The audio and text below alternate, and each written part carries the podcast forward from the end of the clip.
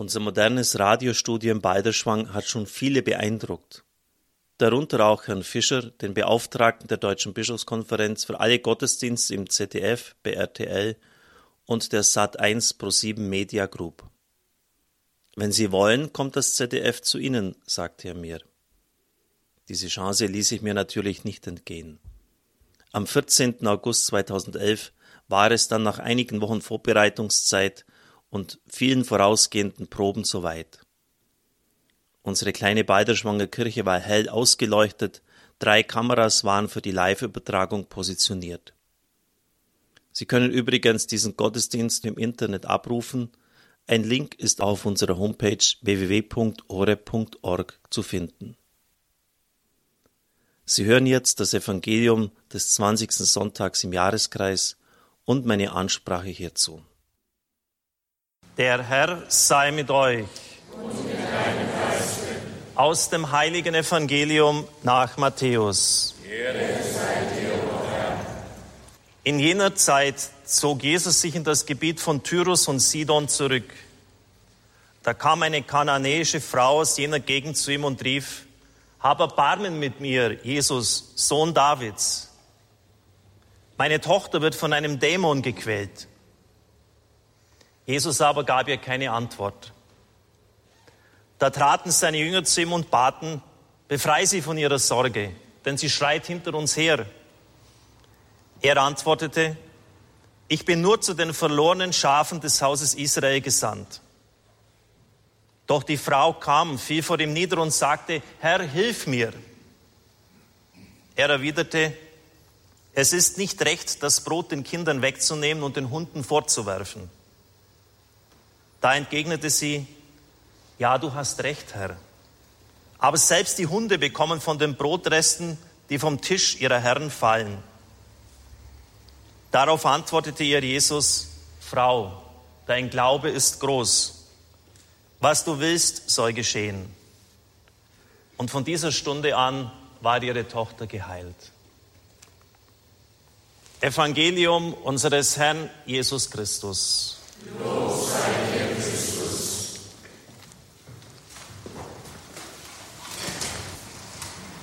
liebe Zuschauer, liebe Zuhörer, liebe Brüder und Schwestern im Herrn. Ich habe mich wirklich gefreut, als man mir das Angebot gemacht hat, diesen Gottesdienst im Fernsehen zu übertragen. Ich gestehe aber gerne ein, dass diese Freude einen merklichen Dämpfer erhalten hat, als ich dann das Evangelium des heutigen Tages gelesen habe. Ausgerechnet so ein schwieriges Evangelium, wenn so viele Zuschauer und Zuhörer uns verbunden sind. Während es sonst von Jesus heißt, dass er Mitleid hatte mit den Leuten, er selber sagt, dass er zu den Armen und Kranken gesandt ist, ist hier im Evangelium überhaupt davon gar nichts zu merken, gar keine Spur davon. Die Frau schreit hinter ihm her, er reagiert gar nicht. Als sich dann sogar die Jünger zum Anwalt dieser Frau machen, gibt er keine Antwort. Schließlich bittet sie ihn kniefällig um Hilfe, und dann kommt die hammerharte Antwort. Es ist nicht recht, das Brot den Kindern wegzunehmen und es den Hunden fortzuwerfen. Wie würden Sie reagieren, wenn man sie als Hund anredet? Das war damals ein Schimpfwort und es ist auch heute noch. Wie sollen wir das verstehen, dieses befremdende Verhalten des Herrn? Nun, er gibt ja zunächst einmal im Evangelium selbst die Antwort. Sein Auftrag, den er vom Vater bekommen hat, lautet, ich bin nur zu den verlorenen Schafen des Hauses Israel gesandt. Zuerst kommt Israel, zuerst die Juden, dann die Völker dieser Erde. Die Theologen nennen das die Auserwählung Israels, den Vorrang, den es vor allen anderen Völkern dieser Erde hat. Die Mauer der Ablehnung wird dann doch durchbrochen durch den Glauben der Frau. Jesus sagt zu ihr, Frau, Dein Glaube ist groß und wie du willst, soll es geschehen.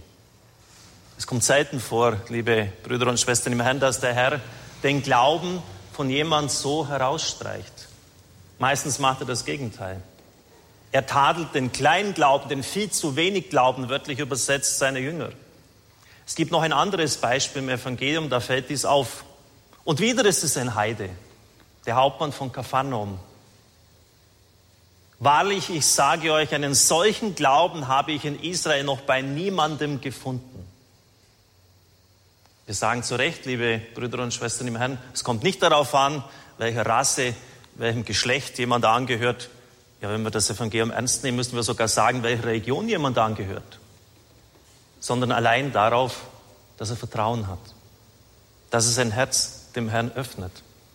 Das ist das Wichtige. Wie schaut es aber damit aus? Die einen sagen, Glauben, ja, das heißt nichts wissen. Ja, und die anderen, ja, was dann da irgendwann mal danach kommt im Jenseits, das weiß doch keiner. Das biblische Verständnis des Glaubens, liebe Brüder und Schwestern im Herrn, ist ein ganz anderes.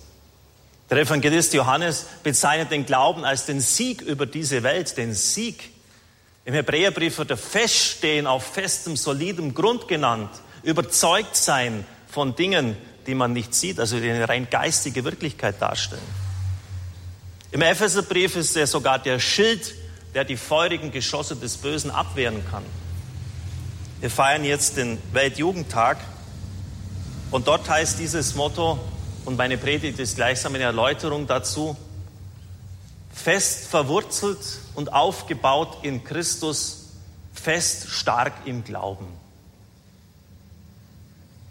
Wie schaut es denn da aus mit unserem Glauben?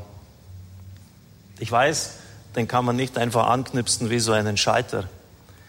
Und ich habe eingangs ja auch schon erwähnt, dass ich selber dunkle Stunden, schwierige erlebt habe, Stunden des Zweifels, der Prüfung. Aber wir können doch den Herrn in diesem Gottesdienst um einen solchen Glauben bitten. Und nehmen wir doch Maß an dem, was das Evangelium uns hier vorgibt, an dieser Frau.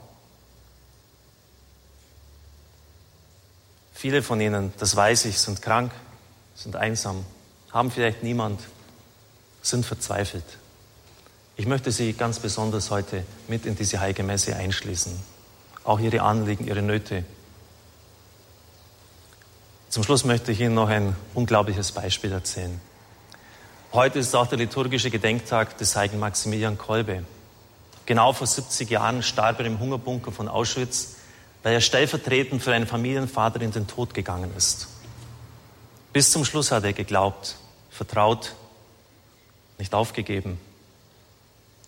Und er hat bis zum Schluss für die Nazis gebetet, für seine Peiniger. Einer von ihnen war Rudolf Höss, der Kommandant dieses Lagers persönlich verantwortlich für den Tod von über drei Millionen Menschen. Er war sehr grausam, geradezu bösartig. Man hat ihn am Schluss aufgehängt mit Blick auf das Lager Auschwitz. Er sollte bei seinem Sterben noch einmal sehen, was er dort angerichtet hat. Kurz vor seinem Tod hat er sich bekehrt. Er schreibt, in der Zeit der Einzelhaft habe ich mit Bitterkeit noch tiefer erkannt, welch schreckliche Verbrechen ich an der Menschheit begangen habe. O möge Gott mir all meine Taten verzeihen. Volk von Polen, ich bitte euch um Vergebung.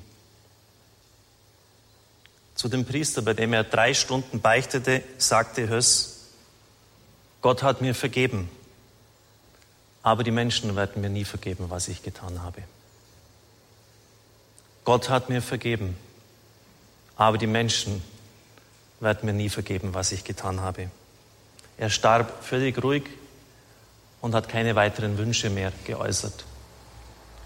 Wenn selbst so ein Verbrecher noch Gnade fand in den Augen Gottes, gleichsam wie der Schächer am Kreuz, wie viel mehr dann wir? Warum haben wir dann so wenig Vertrauen auf den Herrn? Liebe Zuschauer, liebe Zuhörer, es kommt auf den Glauben an, das Vertrauen und ich wünsche Ihnen dieses heute so sehr, denn es kann Kraft geben, durchzuhalten. Der Glaube ist wirklich die Quelle unseres Lebens, meines Lebens und Ihres Lebens.